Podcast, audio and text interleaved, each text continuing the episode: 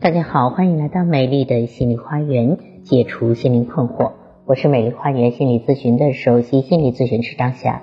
今天分享产后抑郁症怎样缓解。首先，产后抑郁情绪一般在产后的两到三天出现，大概十天左右会自动消失。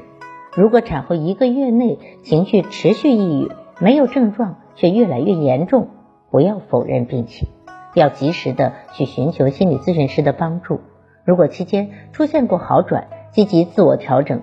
要意识到，孩子的成长一定是家庭的问题，不是一个人的问题。只有一个人的爱是不对的。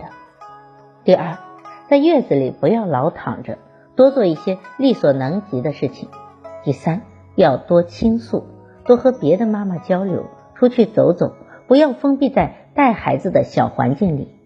第四，找一个能够提高自己兴趣的东西，比如给孩子做一些小玩具、工艺品等，让自己快乐起来，让孩子也学会快乐。就让我们大人也要关注快乐，不要执着于不快乐的事情，把情绪转移在快乐的事情上吧。